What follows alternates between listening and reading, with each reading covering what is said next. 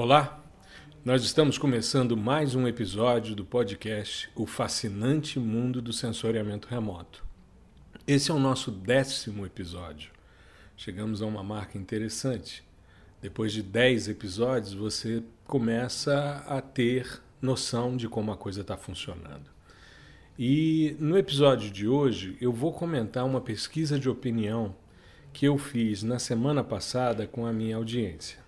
Para a gente entender como é que ela se porta em relação a softwares livres, eh, quais são as angústias que elas têm, quais são as dificuldades, enfim, para a gente ir ajustando as nossas publicações, o nosso curso, processamento de imagens de satélites por meio de softwares livres.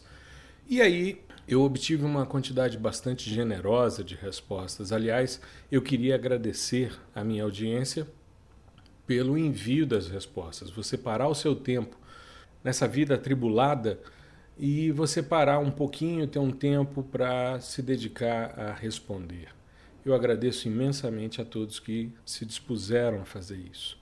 Eu queria comentar um pouco, eu estou com as respostas já bem compiladas, né? a pesquisa ainda está rolando, as pessoas ainda podem responder, mas eu já tenho um, um feedback bastante interessante e eu queria comentar com vocês. Bom, a primeira coisa que eu perguntei foi a idade, para ter uma noção da idade do meu público. E eu tenho uma variação muito grande, ou seja, de 19 anos até uh, 70 anos. Né? Então, é bem ampla a faixa de pessoas que se interessam por sensoriamento remoto. Eu já tinha uma noção disso e sabia que a minha audiência e que a audiência que se interessa por sensoriamento remoto ela varia entre 20 e 30 anos. A sua grande maioria entre 20 e 30 anos. E a resposta me mostrou isso. Uma outra coisa que me chamou muita atenção foi a distribuição por sexo. Eu perguntei, né, com possibilidades de resposta, e 40% sexo feminino, 60% sexo masculino. Eu tenho visto muita manifestação e muita movimentação das mulheres nessa área do conhecimento. Aliás, são as que mais me perguntam, são as que mais comentam. Então, normalmente, quando você promove um post, você tem uma visualização maior das mulheres, mas na resposta das questões, né, nesse universo que a gente está trabalhando aí, é, eu tenho um predomínio de 60% de público masculino. Bom, com relação à, à profissão, aí eu deixei aberto, né? Aí a gente tem as mais variadas profissões. Você tem o geógrafo, eu sou geógrafo de formação, é, engenheiro, engenheiro ambiental, estudante de agronomia, analista de sistema, biólogos, é, servidores públicos, professores, enfim, você tem uma diversidade muito grande de perfis profissionais. Né? Pessoas estão trabalhando uh, com pesquisa, tecnólogos em gestão ambiental, enfim, especialistas em geoprocessamento, uh, você tem geólogos, você tem aí uma diversidade muito grande de, de profissões, inclusive algumas manifestações em espanhol, porque eu tenho uma parte do meu público também em países de língua hispânica, né? e eu tenho feito, como você deve ter visto os posts do fim do ano, tenho feito pesquisas no Peru, enfim, tenho participação é, em grupos também que não só os de língua portuguesa. Aí vem uma pergunta que me chamou bastante a atenção, é que quase 90% do meu público já processa imagens de satélite. Isso é muito legal, né? Desses que se predispuseram a responder, a grande maioria já processa. A gente tem aí uh, em torno de 11%, quase 10,8% de pessoas que não processam. E na questão seguinte, eu perguntei a pessoa fazia isso para quê, né? Pesquisa, consultoria, fazer isso de forma comercial, depende disso em seu trabalho, outros. E quase 55% da audiência faz pesquisa. Então é muito legal porque a gente está trabalhando com um público que está uh, buscando né, processar os dados e investigar o porquê das coisas. Muito bem. E depois a gente tem aí os outros, mas a gente tem uma parcela bastante interessante de quase 16% do público dependendo disso em seu trabalho. Muito bem. Aí a gente esbarra numa questão que eu acho interessante. Quando você depende disso para trabalhar, você depende também da infraestrutura que seu trabalho te fornece. A não ser que você seja um profissional liberal e faça isso na sua casa. Tá.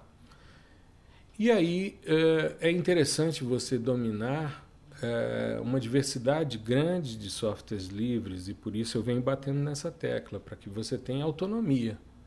Né? Se você tiver que pagar uma licença de um software, eu estava fazendo um levantamento, nós fizemos uma renovação de software aqui na universidade para os laboratórios, numa licença universitária, ou seja, uma licença educacional, é um valor assim estratosférico. E isso porque é para a universidade. Se for particular, então, aí é que esse valor sobe. Né?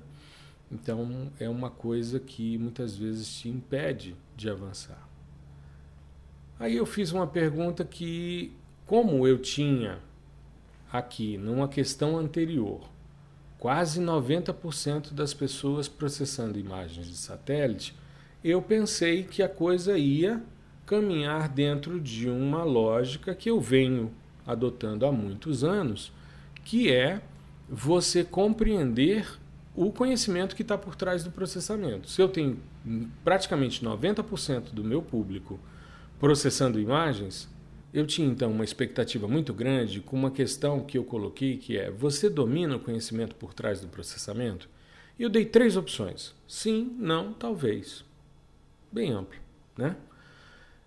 E para minha surpresa, é, já que eu tenho 90% quase do meu público, né, dos que se colocaram à disposição gentilmente para responder o, a pesquisa de opinião que eu lancei, é, me chamou a atenção o, a resposta que a gente obteve nessa questão.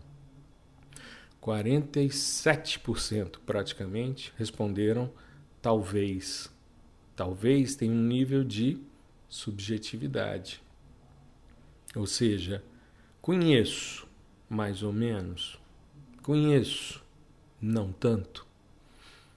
Mas aí veio a outra resposta, quase 34%. Eu estou arredondando para facilitar a vida, né? são 33,8%. Disseram que não dominam o conhecimento por trás do processamento. E eu achava que isso era quase que é, condição mínima para que você processasse. Como é que eu vou fazer um processamento se eu não sei o que, que eu estou fazendo? Aí eu me lembrei, eu já contei isso num episódio de podcast aqui. Mas eu vou, eu vou resgatar essa questão porque às vezes você não ouviu, enfim. Mas é importante para contextualizar. Quando eu estava terminando a graduação, um professor meu me chamou para ajudá-lo num curso para uma empresa, uma empresa pública.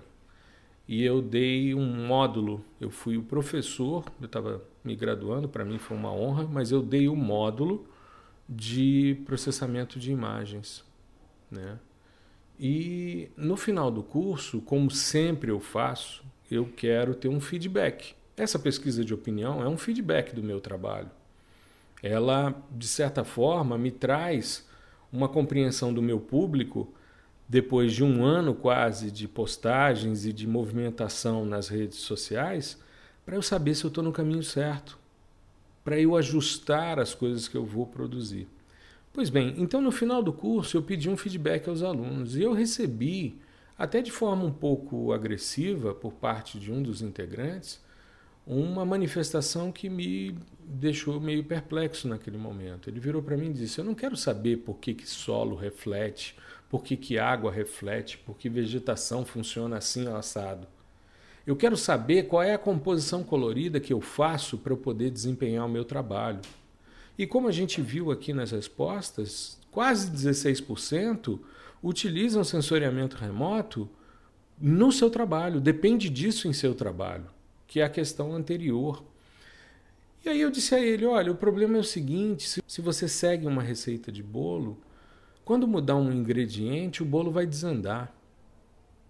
Então, se você está seguindo a sua vida toda no Landsat 5, que foi um sistema que ficou 25 anos à disposição, por uma série de problemas. Mas se você segue sempre essa mesma receita de bolo, quando surge um Landsat 8, que a banda 4 agora é banda 5, e aí? Aí você vai ter que juntar Lé com Cré para poder fazer uma composição colorida? Então, quando você tem uma compreensão do que está por trás do processamento, pode mudar o sistema sensor, pode vir o que for, você sabe o que está sendo feito. E eu tenho prezado sempre por uma independência no processamento. Os meus estudantes, eles terminam o curso e eu estou tendo uma taxa de engajamento muito grande, ou seja, eu lancei uma turma há quatro meses atrás, tivemos o Natal, o Ano Novo no meio, o Carnaval, e eu tenho quase 30% dos alunos já concluíram todos os módulos. Ou seja, eles sabem hoje como processar e eles vão fazer quantas vezes eles quiserem, porque o curso vai estar aberto durante três anos para eles. Então, eles vão treinar, vão teve uma dúvida, assiste a aula novamente, enfim, eles vão ter uma expertise que vai libertá-los para que eles não dependam de um software comercial, nem de imagens pagas, eles têm, na maioria das vezes, porque eles querem imagens gratuitas, e eles sabem o que está por trás do processamento, porque eles veem a teoria e depois a prática. Então, isso me chamou muita atenção. Você tem apenas 19,2% de uma audiência que é específica de sensoriamento remoto, que conhece o que está por trás do processamento. Cara, é muito pouco. É muito pouco. Aí eu perguntei qual é o software. Eu vou voltar nisso quando a gente falar na última questão. Eu vou voltar nessa questão aí sobre o conhecimento que está por trás do processamento, porque isso é um ponto bastante emblemático. Aí eu perguntei qual software que você costuma utilizar e tive respostas as mais variadas, né? sendo uma quantidade de pessoas utilizando softwares livres, de custo zero e alguns utilizando softwares comerciais. Softwares não tão comuns também, pouca gente falando de determinados softwares, mas a grande maioria é QGIS, é Snap, é Envy, é ArcGIS, né? E algum aqui falou sobre herdas, enfim. Então a gente tem aqui é, boa parte da, das respostas que foram disponibilizadas é, utilizando softwares comerciais e uma parte utilizando softwares livres, mas um predomínio de utilização de softwares comerciais. Muito bem. Aí eu fiz uma outra questão. Você já tentou usar um software de custo zero? E boa parte da da audiência, mais de 50%, sim. E alguns, como era uma questão aberta, eh, as pessoas disseram sim e qual software utilizam. E desses predomina QGIS e o Spring. Apesar da gente ter também manifestações da utilização do SOP, que é da Agência Espacial Argentina, né? mas 10% não. 10% nunca tentou usar um software de custo zero. Tá. E aí eu fiz uma questão para entender se a gente está no rumo certo. Se as postagens estão suprindo essa dúvida ou essas dúvidas, se o trabalho de divulgação tem dado respostas nesse sentido, se o curso precisa ser ajustado, se a gente precisa mudar alguma coisa, incluir mais alguma aula, enfim. E aí, é, essa questão, que para mim foi a última questão do, do questionário e que me chama muito a atenção, porque é talvez uma das questões mais significativas, mais emblemáticas para a gente que trabalha com processamento de imagens de satélites. Qual a sua maior dificuldade para trabalhar com o processamento de imagens de satélites? Muito bem. Eu fiz uma, uma compilação de algumas questões e separei algumas que refletem é, uma maioria de pensamentos. Eu vou ler algumas das questões, porque foram mais de uma centena de, de respostas. Eu vou ler algumas questões aqui e vou comentando para a gente discutir um pouquinho sobre é, as respostas que eu acho que são necessárias a quem teve um tempo disponível para se manifestar. Então vamos lá. É, não acho os materiais muito objetivos para a pesquisa, para a compreensão da ferramenta em si, passo a passo, etc. Não acho os materiais que encontro muito didáticos. Tá, eu concordo com você. A didática é algo que na área de sensoriamento remoto não é muito comum. Por quê? Porque as pessoas são oriundas da área de pesquisa e não da área de ensino. Então é muito comum, isso é uma coisa que eu experimentei também quando estudante, é muito comum você ter aula com professores que são pesquisadores brilhantes, que sabem o que estão fazendo, mas que muitas vezes não sabem como passar. Quem aqui nunca teve uma aula com um cara genial que o tom da voz era monocórdico, que a falta de didática é, cansava, né? Então eu acho que é importante a gente aliar o aspecto didático com o aspecto da informação que está sendo passada. Eu concordo com você. A maioria dos materiais são muito técnicos, partem do pressuposto que você já sabe. E aí eu queria contar uma historinha. Alguns anos atrás, o, a CELPER, né, que é a Sociedade de latino-americana de especialistas em sensoriamento remoto, que é quem promove o Simpósio Brasileiro de Sensoriamento Remoto, fez um evento e convidou a mim e ao professor Paulo Menezes, que foi o meu orientador, o responsável por eu trabalhar com sensoriamento remoto, nos convidou para montar um curso. Eu já devo ter contado isso em um dos episódios. Como a gente está no décimo, eu acabo me esquecendo do que já falei. Mas enfim, cabe aqui nesse contexto.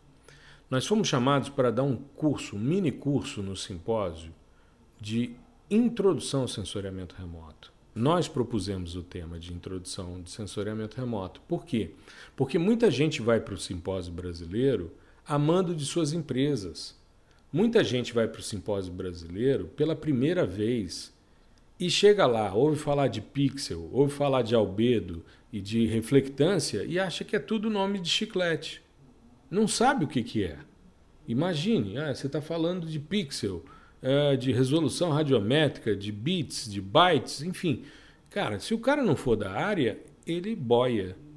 E aí o que, que acontece? Eu acho muito ruim isso. Eu espero que as pessoas que coordenam os eventos pensem nessas questões. Se você tem um simpósio de uma determinada área, pense sempre naquele cara que não conhece a área. E bota uma oportunidade para ele fazer um mini curso. Nós fizemos dois dias de minicurso, um sábado e um domingo, porque o evento começava domingo à noite, e ficou lotada a sala. Foi fantástico. E nós demos introdução ao sensoriamento remoto. Divulgar num nível muito simples, para que aquelas pessoas conhecessem a nomenclatura que está sendo difundida ali, porque toda ciência se individualiza por método e nomenclatura, e aí o cara se apropria disso. E ele vai entender uma palestra que vai ser feita ele vai entender uma mesa redonda que ele vai participar. Ele não vai simplesmente boiar e cumprir etapa porque a empresa dele mandou ele para lá. Então eu acho isso fundamental. Concordo com você, os materiais têm que ser didáticos. Se não for didático, você não se apropria. Ainda mais quando isso está na internet, que você não tem um cara do seu lado para você levantar o dedo e dizer: peraí, eu não entendi. Tá, não, isso aqui é assim, assim, assado. Então, quanto mais didático, Quanto mais você explicar, melhor. Beleza. Vamos para um próximo. Praticamente em tudo. Então a dificuldade que o nosso amigo tem aqui, ou nossa amiga, é praticamente em tudo, pois não tive conhecimento suficiente para o uso de imagens de satélite. Isso é um fato. A gente esbarra com imagem de satélite o tempo todo. Semana passada uh, eu fiz um post baseado numa matéria que saiu no The Washington Post sobre a utilização de imagens de alta resolução espacial para identificação de áreas que estavam sendo abertas, de trincheiras que estavam sendo abertas no Irã para enterrar é, vítimas do coronavírus. Então o cara abre um jornal, ele esbarra a imagem, mas se ele não teve conhecimento suficiente para entender o que está sendo feito, ele vai ser só um consumidor. E se você quer ter independência, você tem que saber o que está por trás. Então, você começa a ver, veja, o primeiro fala sobre a didática dos materiais. Os materiais são pouco objetivos nas pesquisas que ele faz. O outro vem e fala sobre não ter conhecimento suficiente. Aí a gente começa a entender o porquê que aquela questão só teve um percentual muito baixo de pessoas que diziam que compreendiam o conhecimento que estava por trás do processamento. Um outro que corrobora isso: entender a lógica da programação por trás dos processamentos, os tipos de formatos compatíveis para cada uso. Claro, quanto mais você compreende a lógica, não só da programação, mas do algoritmo, você se torna independente ao que está sendo feito e você sabe qual é o processamento que você deve fazer para atingir melhor o seu objetivo. É interessante, quando eu começo uma matéria na graduação sobre processamento de imagens, é, eu falo para os caras: ó, o último trabalho que vocês vão fazer é pegar um trabalho que foi publicado, observar quais são os objetivos e sugerir técnicas de processamento para atingir melhor o objetivo do cara. Quando eu falo isso, os alunos entram em desespero. Por quê? Pô, no primeiro dia de aula você está cobrando deles, ou você está dizendo que em menos de quatro meses eles vão ter uma expertise tal que eles vão pegar algo que já foi feito e que, porque está publicado, eles acham que é certo, correto, que não tem mais nada a ser feito. E aí você vai propor sugestões, vai propor soluções para atingir melhor o resultado. No primeiro dia de aula, isso é praticamente inconcebível na cabeça deles.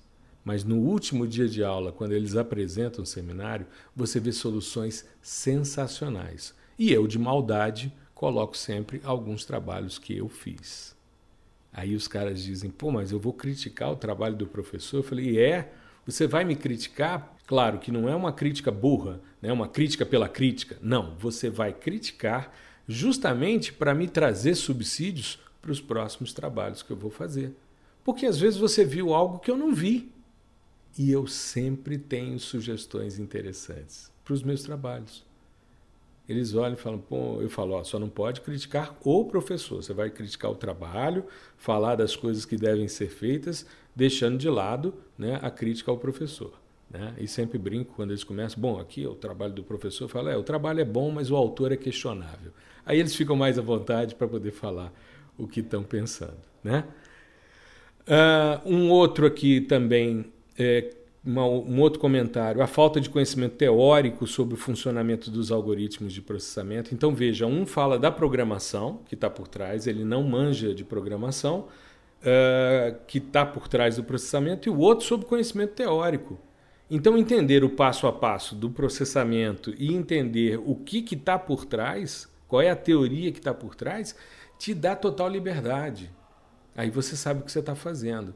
Porque em ambiente computacional você pode fazer cruzamentos do tipo, vou pegar um exemplo aqui em SIG, você pode fazer um cruzamento do tipo quilômetros asfaltados e produção de banana. Superpor uma coisa a outra e encontrar um resultado. Agora, a mágica está em você entender se faz sentido isso e o que, que você pode tirar de proveito na sua explicação, na discussão dos seus resultados. Olha um outro comentário aqui. Entender a base teórica por trás das ferramentas de processamento. Esse conhecimento é de grande importância para um usuário de software de geoprocessamento, pois proporciona maior segurança em relação ao produto gerado. Ponto. É isso. É segurança em relação ao produto gerado. Essa é, talvez, a maior das dores que essa audiência tem trazido.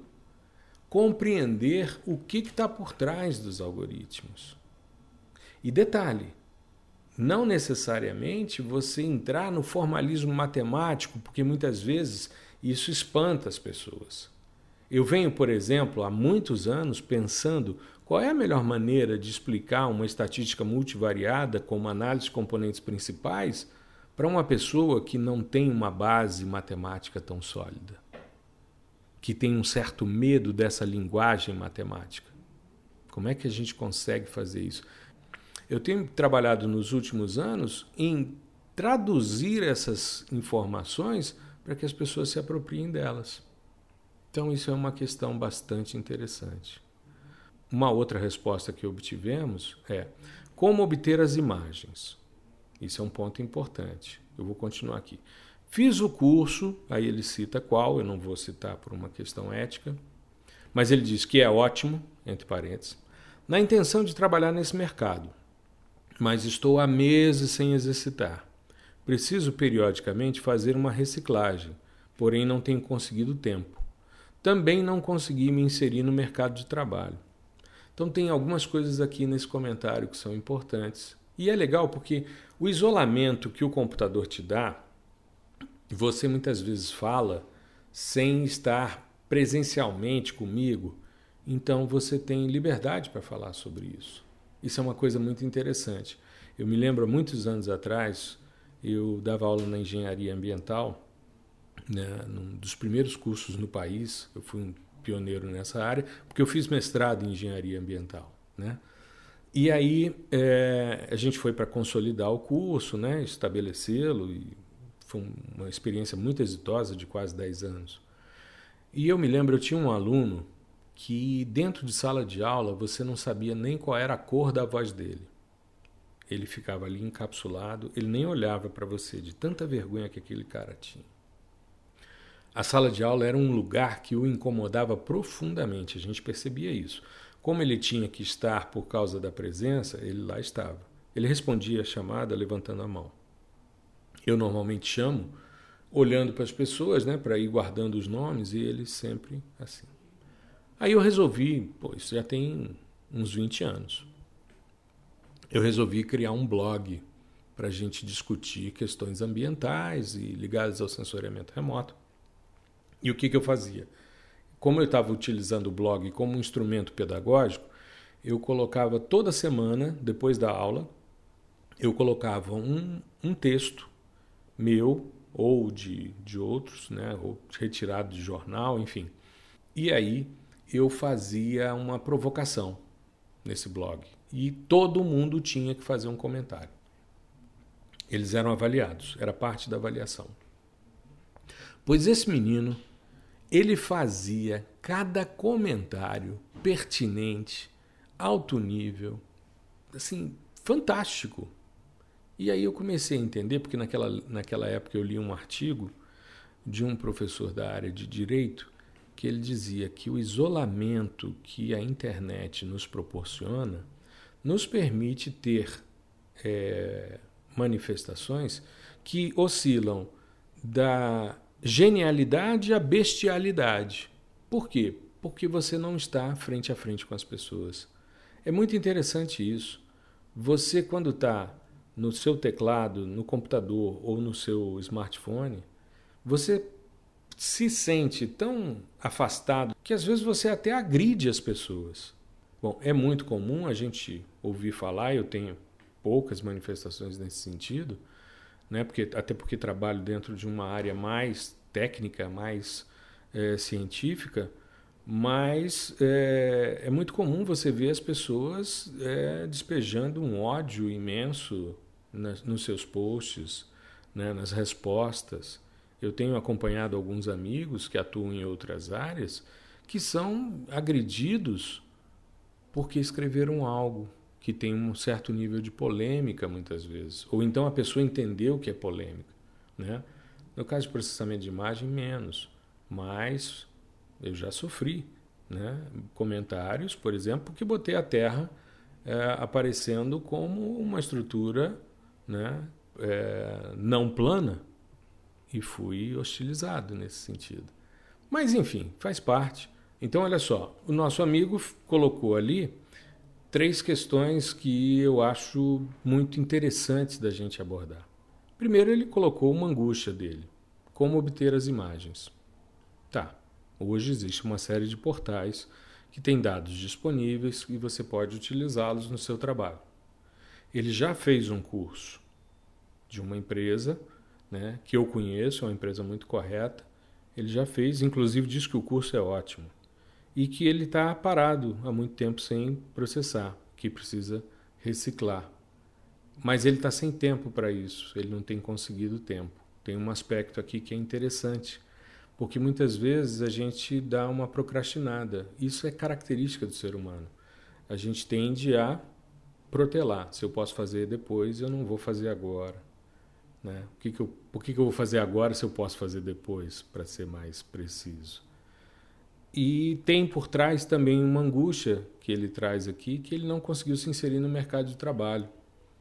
E isso, de certa forma, cria uma, uma alternância de sentimentos que é muito complicado, né? porque você não tem tempo para fazer e aí você não se insere no mercado, aí você atribui muitas vezes que não ingressou no mercado porque não treinou o suficiente, e aí você se desestimula, não treina suficientemente, enfim. E a gente tem que lembrar o seguinte, que o feito é melhor que perfeito. Então, começa. Começa. Começa a fazer, começa a se inserir, começa a publicar, começa a mostrar o que você fez e como você fez, e aí as pessoas vão começar a perceber você. Isso é muito importante porque muitas vezes a inserção no mercado, o mercado de trabalho hoje, é completamente diferente do que era cinco anos atrás. A gente tem uma série de profissões que não existiam há dez anos atrás. Então, você hoje tem N possibilidades de ingressar no mercado de trabalho. Né? E esse mercado ele pode ser um mercado mais formal, ele pode ser informal. É claro, estamos vivendo uma crise econômica, tem uma série de problemas, mas a gente tem que se reinventar. Todos os dias a gente precisa se reinventar. Aí eu pego a questão seguinte, que é justamente, eu selecionei, como eu disse, algumas, né? Falta de tempo para me dedicar aos estudos. Se você disponibilizar um curso, sugestão: deixe o curso disponível por um período longo para os alunos acessarem e estudarem. É por aí. Você sabe que quando eu lancei o, o processamento de imagens de satélites por meio de softwares livres, inicialmente, para a primeira turma, eu coloquei um ano para os caras fazerem. Aí achei, bom, um curso eu tinha balizado ele para ser feito em três, quatro meses, não mais do que isso. E como eu tenho visto, aqueles que se envolveram né, terminaram, fizeram todos os módulos e tal, inclusive os, as aulas bônus que eu coloquei ao longo do curso. Mas chegou na época do Natal e o coração mole né, se manifestou. Eu disse: não, um ano é, é pouco para os caras fazerem.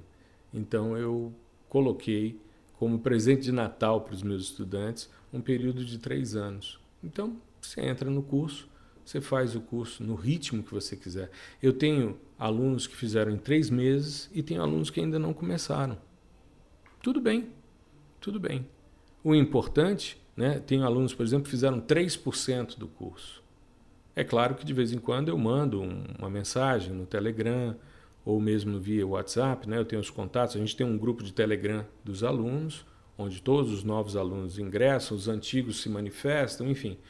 E aí é, eu estou sempre atento. E aí, está tudo bem? Está precisando de uma ajuda? Pô, percebi que você deu uma sumida e tal, se você precisar de algum, algum auxílio. E a gente tem, de tempos em tempos, um chat online, né? Então, eu para a primeira turma, a cada 15 dias eu fiz um chat online, agora a gente deu um tempinho, né? Eu retomei, fiz um, um outro agora depois, antes do carnaval. Mas a ideia é que a gente tenha é, encontros periódicos para que as pessoas se manifestem e digam: olha, eu estou com dúvida, eu estou com dificuldade. E como a gente tem um grupo de Telegram, é quase 24 horas, né? As pessoas, quando têm alguma dúvida, algum problema, elas se manifestam. E, para minha surpresa, eu tive muito pouca dúvida. Né? Ou seja, o material tem aquele nível didático que o nosso amigo da primeira questão salientou. Ele é didático. Aliás, eu vou disponibilizar depois um relato de alguns dos alunos que, que concluíram nas redes sociais. Eu vou fazer um ajuste nesse sentido para vocês verem. E tem um relato que eu acho muito interessante que um dos alunos que concluiu, aliás, foi o primeiro aluno do curso, ele comprou antes mesmo dele ser lançado, porque ele é meu aluno de doutorado, é, ele salientou o seguinte, que é como se eu estivesse do lado dele. Né? Então, é, é uma coisa interessante. E um outro que foi o primeiro a concluir o curso, dizendo que a gente tem contato com o professor Gustavo o tempo todo, né? seja é, por, por e-mail, seja no, no chat, enfim, no Telegram, a gente tem essas, essas possibilidades. Então, atendendo inclusive a sua sugestão, o curso foi expandido para três anos. Então, o cara entra, ele faz no tempo que ele quiser. Ele pode ver as aulas durante os três anos. E tudo que eu fizer de atualização, ele vai ter acesso. Né? Então, é uma coisa interessante. Uma outra questão: conseguir um programa de baixo custo ou que seja de livre acesso. Esse é um dos problemas que o cara está encontrando. E eu te entendo. Eu te entendo, porque durante muito tempo nós não tínhamos disponível softwares para processamento de imagens de, que fizessem tudo. Hoje, você tem uma diversidade muito grande. Eu mostro mais de cinco softwares ao longo das práticas. Eu poderia fazer tudo em um, mas eu fui mostrando possibilidades para os caras verem que existem outros softwares e para se libertarem. Você não precisa ficar refém de um software. Você, se você conhece a teoria que está por trás do processamento, e se você sabe o como fazer, você faz em qualquer software. Né? Agora, se você só sabe a sequência de clicar botões, eu clico aqui, depois eu clico aqui, aí clico aqui, clico aqui e chega a um resultado, você não faz mais nada. Você fica dependente. A hora que esse software sair do mercado, ou se mudar a interface dele e os botões mudarem de lugar, você não vai mais processar, você não vai mais trabalhar, você tem que ter autonomia. Né? E aqui só pegando um exemplo mais específico, dominar a análise espectral e entender a fundo os métodos de reamostragem, vizinho mais próximo, bilinear e etc., no caso a convolução cúbica. Eu faço isso, né? eu mostro cada um dos, dos métodos, como é que eles funcionam, o que, que diferencia um do outro, para que a pessoa entenda exatamente o que está sendo feito. Tá? Bom, é, eu acho que, em síntese, é isso. Boa parte da dificuldade em trabalhar com processamento de imagens está em compreender o conhecimento que está por trás do processamento. Aí a gente entende por que, que a gente teve quase 80% das pessoas respondendo não e talvez, quando eu perguntei, você domina o conhecimento por trás do processamento? Então, é, é uma coisa interessante para a gente pensar. Essa pesquisa, então, me mostrou que o curso Processamento de Imagens de Satélites por meio de softwares livres está no caminho certo. Ou seja, você vai dominar o conhecimento que está por trás do processamento e vai trabalhar com um software de custo zero. E sabendo também, porque a gente tem duas aulas, duas videoaulas, nas quais a gente mostra como acessar as imagens de forma gratuita sejam imagens nos portais, sejam séries históricas ou até mesmo uh, Big Data utilizando o Google Earth Engine. Né? Então, é, eu mais uma vez gostaria de agradecer a minha audiência por esse tempo dedicado a responder à pesquisa de opinião, o carinho que vocês tiveram com as respostas. Eu não podia deixar de salientar uma pessoa ficou aborrecida porque eu perguntei qual era a idade. Eu entendo, essa questão é uma questão muito sensível, tá? Agradeço a todos vocês que pararam um tempinho na semana de vocês, entraram no site, responderam o feedback. Né? Eu pedi também que vocês colocassem os e-mails de vocês na nova lista de e-mail que eu estou montando. Por quê? Porque eu migrei para uma lista mais séria, uma lista mais profissional é, e eu preciso que vocês façam esse cadastro. Eu não tenho mais a possibilidade de eu cadastrar. Então as pessoas estão. Eu migrei parte dos meus contatos, mas nem todos vieram. Então, aqueles que tiverem interesse, é só entrar no site profgustavobaptista.com.br barra pesquisa. Você tem a pesquisa lá disponível, ainda vai estar aberta, eu vou deixar mais essa semana disponível para continuar vendo o que as pessoas estão respondendo e elas estão respondendo ao longo da semana. É claro que toda vez que você lança uma pesquisa, ela tem um pico de respostas e depois isso vai se diluindo ao longo do tempo. Não tem problema, mas a gente vai é, organizar então essas, essas questões E no finalzinho tem lá um box para você colocar o seu e-mail, seu nome, sobrenome, envia para se cadastrar. Eu vou pedir que você, você vai receber um e-mail só para confirmar que é você mesmo e aí você entra na lista e vai continuar recebendo o que eu tenho feito, como por exemplo a pesquisa de opinião. O podcast O Fascinante Mundo do Sensoriamento Remoto, no seu décimo episódio, vai chegando ao fim. A gente discutiu aí esse feedback dessa pesquisa que foi extremamente importante. Continue acessando as redes sociais, vendo os posts que eu publico diariamente, né? E toda semana, segunda-feira, tem um novo podcast nas principais plataformas de distribuição e em vídeo também no YouTube na segunda-feira. Tá legal? Um grande abraço, uma boa semana, tudo de bom.